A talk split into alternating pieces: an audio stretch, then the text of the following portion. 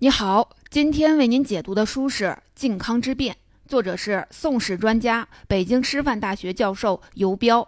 这是一本带有学术视角的通俗历史著作。虽然书名叫《靖康之变》，却不仅仅是围绕事变本身，讲述北宋在灭亡前后究竟发生了什么，而是在写靖康之变的历史成因。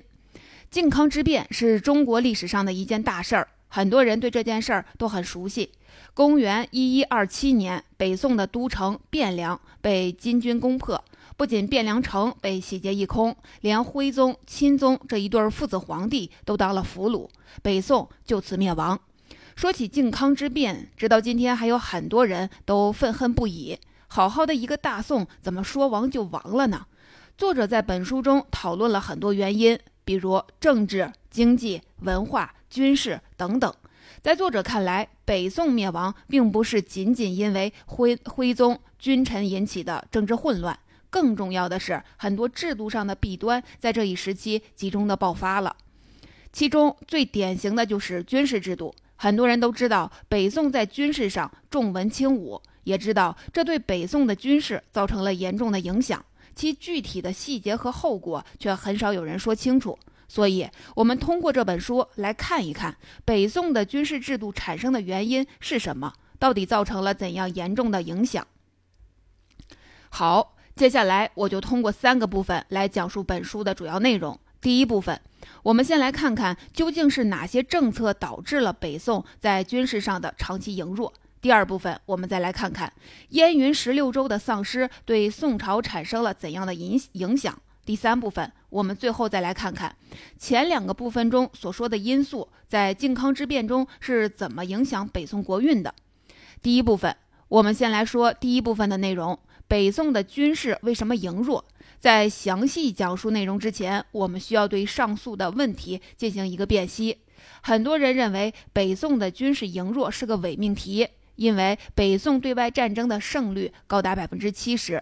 而唐朝只有百分之五十五，由此证明北宋的军事并不弱。对此，我们需要进行两点的辨析：第一，北宋的战争胜率之所以会那么高，是因为把开国时期赵匡胤对南方的战争也统计在内了。北宋的军事衰落实际上是从第二任皇帝赵光义时期开始的。第二，将军事进行跨时代对比是没有意义的。论绝对的实力，二十世纪的法国远远强于拿破仑时期的法国，但法国在一战之后的军事衰落是公认的。其实，单纯的争论北宋军事的强弱是没有什么意义的，重点不在于具体的答案，而在于背后的形成原因。简单来说，导致北宋军事衰落的政策性原因主要有两个：义武和募兵。下面我们就来详细解释一下。先说义武，义武就是义制武将的意思。我们过去总是说北宋轻武，也就是轻视武将，这并不准确。对待武将，北宋不只是轻视，而是全方位的抑制。抑制到什么程度呢？举个例子，你就明白了。宋太宗时期，将领率军出征之前，皇帝会交给将领一幅阵图，让将领在战争中依照阵图布置军队。按理来说，战场上如何部署军队？应该是由将领根据战场的实际情况进行决策，而不是交给远在京城、连战场都没有见到过的皇帝。但在当时，将领如果按照阵图部署，即使败了也没有责任；如果不遵照皇帝的指示，即使胜了也要被治罪。也就是说，将领必须是皇帝的提线木偶，其权力被严格的限制。这是北宋抑制武将最典型的策略。其他控制。武将的方法，比如监军之类的，就更不用说了。你看，连战场决策权都没有，这就不只是轻视武将那么简单了。那么，为什么北宋对武将如此的抑制呢？这就跟当时的历史背景有很大的关系了。我们都知道，在历史时期上，北宋之前是五代，五代的顺序依次是后梁、后唐、后晋、后汉、后周，听上去挺多。但是这五个朝代前后加起来只有五十三年，也就是说这一时期政权更迭更频繁，平均每个朝代还不到十一年。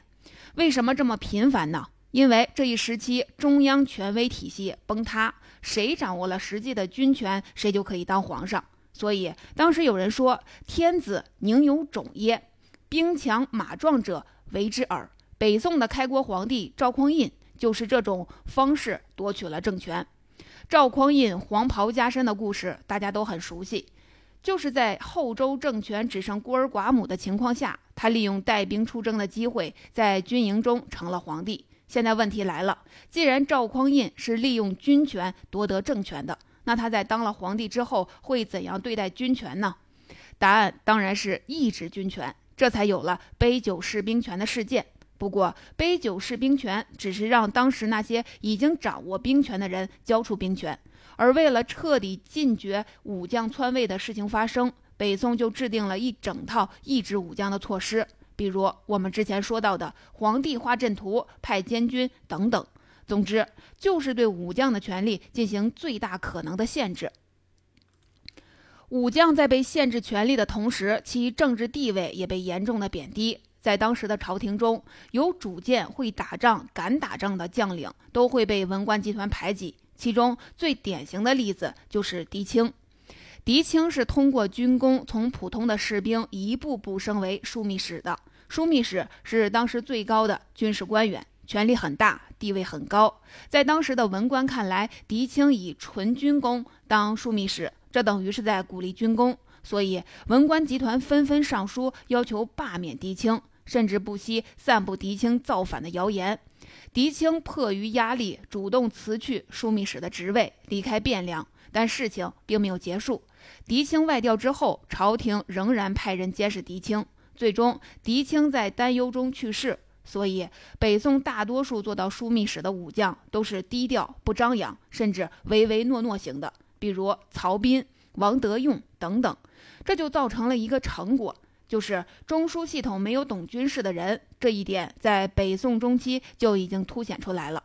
比如在澶渊之盟前期，面对辽国的军队，在还未开战的情况下，大部分官员的第一反应居然是迁都。当时如果没有名将寇准的主战，北宋可能早就灭亡了。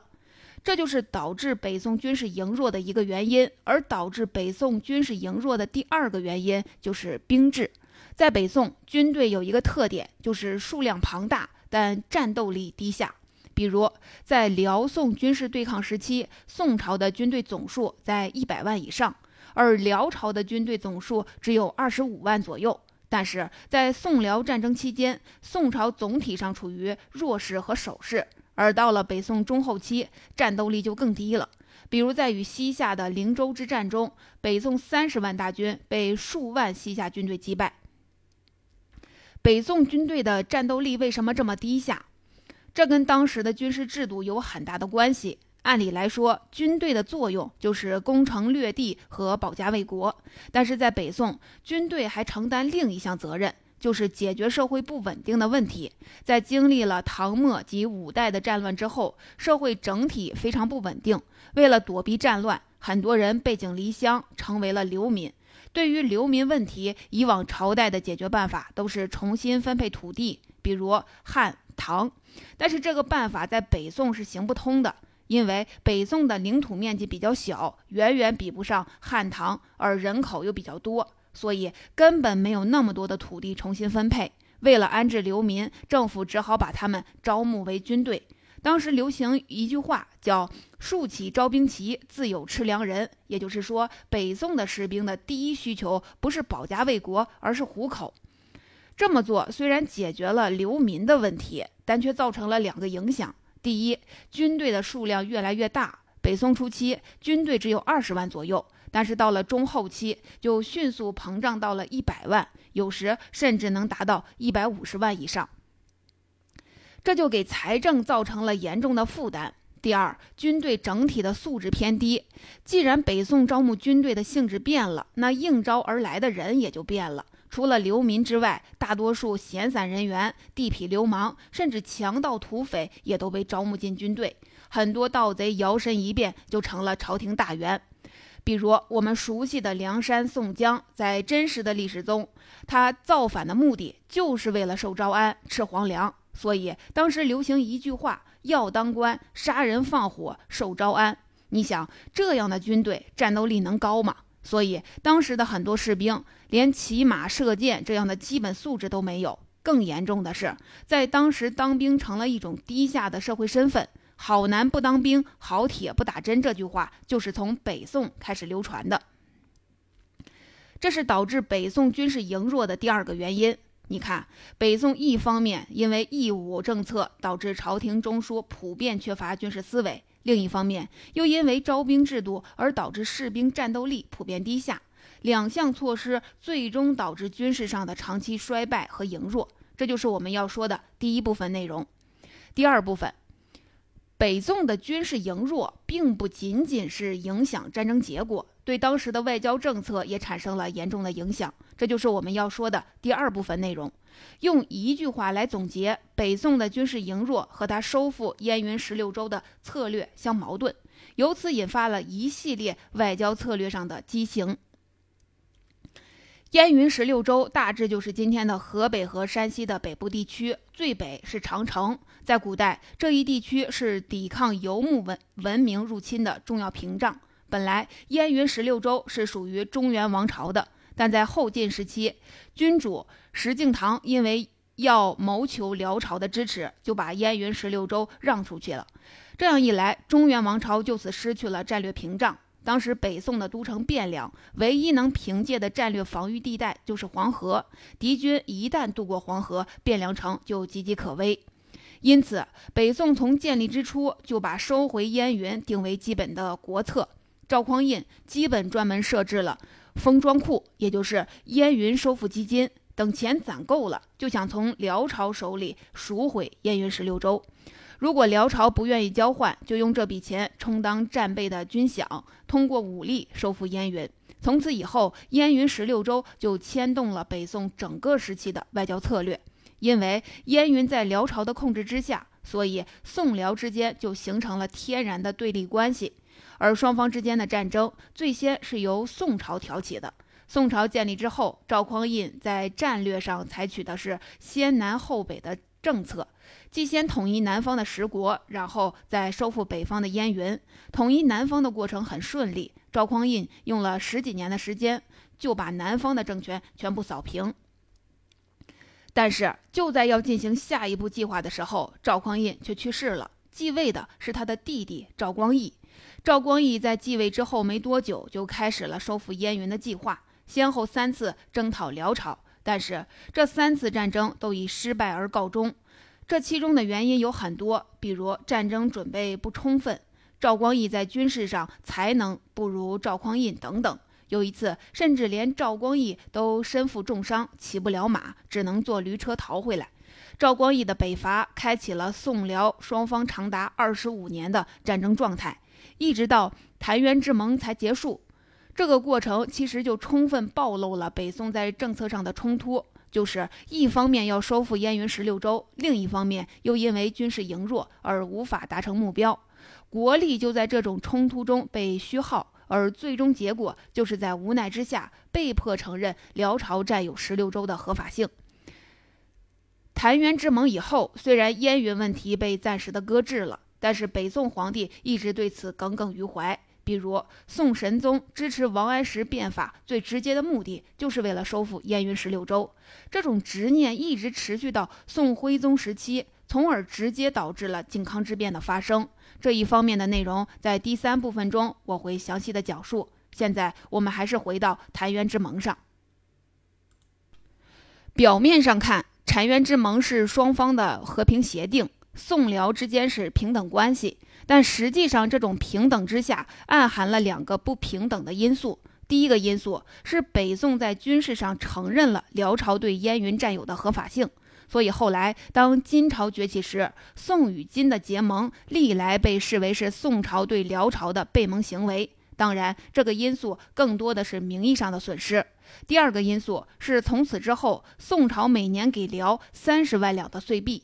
这个因素的影响就很大了。很多人认为，对于宋朝来说，三十万只不过是一两个县的财政收入，用来换取和平很划算。但这个问题不能只是从成本上来评价，而是需要进行全全方位的考量。三十万岁币虽然不多，但这等于对外承认北宋不但有钱，而且可以接受用金钱来换取和平的这种方式。这个口子一开，就引发了一连串的事件。我们可以看到，从此以后，辽、金、西夏对宋的战争目的，基本都是想要通过战争逼迫北宋修改条约，提高岁币。比如，澶渊之盟几十年后，辽朝趁着北宋和西夏交战的机会，趁火打劫，将岁币从三十万增加到了五十万。也就是说，在当时的外交环境中，宋朝将自己塑造成了一个冤大头的角色。在各国关系中都疲于应付。你看，虽然燕云在战略上有其重要的地位，但是北宋的所有对外政策都倾注在收复燕云的问题上，这就在后来产生了很多负面的结果。一方面，在前期让宋朝在军事上和辽长期的对抗空耗国力，并不并最终不得不妥协；另一方面，由此产生的岁币外交让北宋深陷外交泥潭。这就是我要说的第二部分内容。第三部分，那么既然我们说到军事羸弱对北宋的灭亡有重大的影响，那么第三部分我们就来看看在靖康之变中这些影响到底造成了怎样的后果。我们没法在这里详细讲述靖康之变的战争过程，实际上也没有这个必要。要理解其中的要点，只需要将过程中的几个关键节点说清楚就可以了。第一个节点就是北宋和金的外交政策。当时金朝刚刚在辽东地区崛起，把辽朝打得节节败退。宋徽宗得到了这消息之后，觉得这是一个可以利用的机会，于是宋徽宗派人前往辽东和金朝结盟。具体的内容，宋金联合进行辽朝。灭辽之后，宋朝收复燕云十六州。同时把给辽的岁币转赠给金朝，这个策略看上去还挺合理的，但实际上是一个重大的外交失误。在当时的情况下，金朝强而宋辽弱，而且辽和宋之间已经和平了百年，彼此熟悉。这个时候面对陌生的势力，宋朝的基本策略应该是与辽联合对抗金朝。宋朝来说，最好的结局，三方可以形成平衡对抗的关系。如果辽只有在宋的支持下才能同金朝抗衡，那宋朝就可以占据有利形势。如果这一点做不到，最基础的策略是在正式接触之前做好和金朝对视的准备。而现在的情况是，宋朝急功近利，将自己的诉求和底牌全部摊开，这样一来，主动权其实已经被金朝掌握了。而这种策略背后，不仅仅是收复燕云的执念，也是岁币外交的惯性思路。这是第一个节点，接着发生了第二个节点。刚才说到，宋与金结盟，相约一起进攻辽朝。具体规定是这样的：金朝负责进攻辽军的主力，宋朝负责进攻燕云。也就是说，虽然金朝答应了宋朝可收复燕云，但这一地区需要宋朝自己打下来。于是，宋朝就开始对辽发动军事进攻，而在进攻过程中，宋朝的军事羸弱就被充分的暴露了。当时，枢密使宦官童贯率领二十万大军进攻辽朝，但结果却是被三万辽军打了个落花流水，而这三万辽军基本上都是残兵败将，也就是说，宋朝的军队连金朝的手下败将都打不过。这一切都让金朝看在眼里。为后来大军南下埋下了种子。既然军事上无法击败辽军，宋朝只好让金朝帮忙。这个时候，金朝也熟悉了宋的外交套路，于是就增加条件。原先说好是你自己收复的，现在既然要我出手，就必须拿钱来赎买。谈判的最后结果是，北宋花了一百万两从金朝手中赎回了燕云。在这个过程中，北宋的军事和外交的弱点就全部被金朝掌握了。紧接着就是第三个节点了。灭辽之后的金朝已经寄予了宋朝的富庶，在彻底消灭辽朝之后，金军就大举南下入侵宋朝。而此时的宋朝根本挡不住南下的金军，军事羸弱的后果在这期间集中爆发。其中有三件事件是最具有代表性的。第一个事件是山东军队的投降。简单来说，就是在金军南下的过程中，负责保卫山东的两支军队全部倒戈。这两支军队分别是常胜和义胜，总共有十几万人。这些人不仅临阵倒戈，甚至还参与到汴梁城攻占中。这就是北宋兵制导致的恶果。很多士兵都是因为要吃粮才加入军队的，而且士兵的身份混杂，甚至有盗匪出身的人。所以这些人在战争中会唯利是图，根本不会真的保家卫国。第二件事儿是黄河保卫军溃散。当时黄河南岸原本有七千守军，算是汴梁的最后屏障。但这支军队居然在还没有见到金军的情况下就四散溃逃，这导致黄河防线完全失效。金军居然可以利用小船从容的渡河。第三件事儿就是太原保卫战。太原是北宋的一个重镇，被六万金军包围。当时北宋调集二十万的主力军前来救援。最终的结果当然是失败了。导致失败的原因有很多，其中最主要的原因还是义武政策。当时北宋军队虽多，但却是各自为战，没有统一指挥。兵部侍郎李纲虽然是名义上的总指挥，但他能直接调动的军队只有两千人，也就是说，李纲实际上没有统一指挥的权利。这就是北宋对武将的权力长期分散和抑制的结果。最后一个节点是汴梁保卫战。汴梁的攻防战前后持续了一年时间，最终是汴梁城被破，徽钦二帝被俘虏。在保卫战中，就完全暴露了中枢缺乏军事思维的特点。比如，在金军刚刚南下的时候，几乎所有的文官都主张弃城，只有一个人主战，就是兵部侍郎李纲。但李纲也是文官，而不是武将。也就是说，在国家面临危机的时候，中枢居然连一个担纲的武将都没有。随后，汴梁军队就在李纲的主持下对抗金军，并且取得了一定的胜利。而就在这个时候，文官集团又在极力的主张求和，军事策略因此受到了干扰。因为金军的条件太苛刻，朝廷又在战和之间摇摆不定。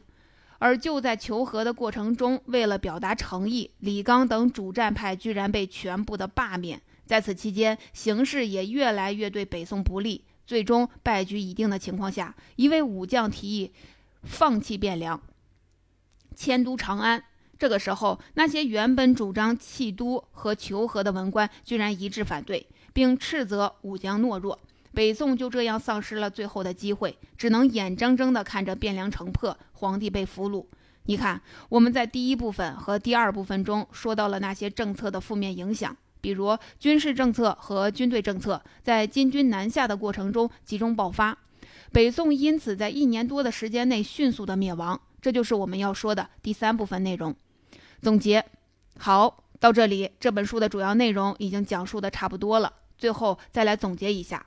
靖康之变是中国历史上的一个悲剧，在过去的印象，这场悲剧的主要责任人是宋徽宗和佞臣蔡京、童贯等人。好像如果没有这一群昏君佞臣，北宋就不会灭亡。但通过这本书，我们能看到，很多时候历史并不是简单的因果关系。徽宗等人确实应该为靖康之变负责，但是对于我们来说，仅仅知道这一点还不够。我们还需要知道更深层次的原因。书中有这样一句话：对于北宋来说，很多措施都是双刃剑，既解决一部分问题，又带来另一些问题。这一点在军事领域最为突出。北宋初年的义武政策确实在很大程度上解决了当时的问题。从此之后，武将篡权作乱的事情就基本没有再发生，北宋也得以摆脱五代时期的命运，社会也因此稳定了下来。这是义武政策有益的一面，但却也埋下了军事羸弱的祸根。北宋的兵制也同样如此，一方面它解决了流民的问题，稳定了社会治安，但却造成了军队战斗力的低下。所以，我们读这本书不是要对北宋的义武政策和人物进行批判。而是希望看到任何一项措施在制定的时候都是都是针对特定的问题的，而当特定的问题被解决之后，政策本身就应该被调整，而不是一成不变的推行下去。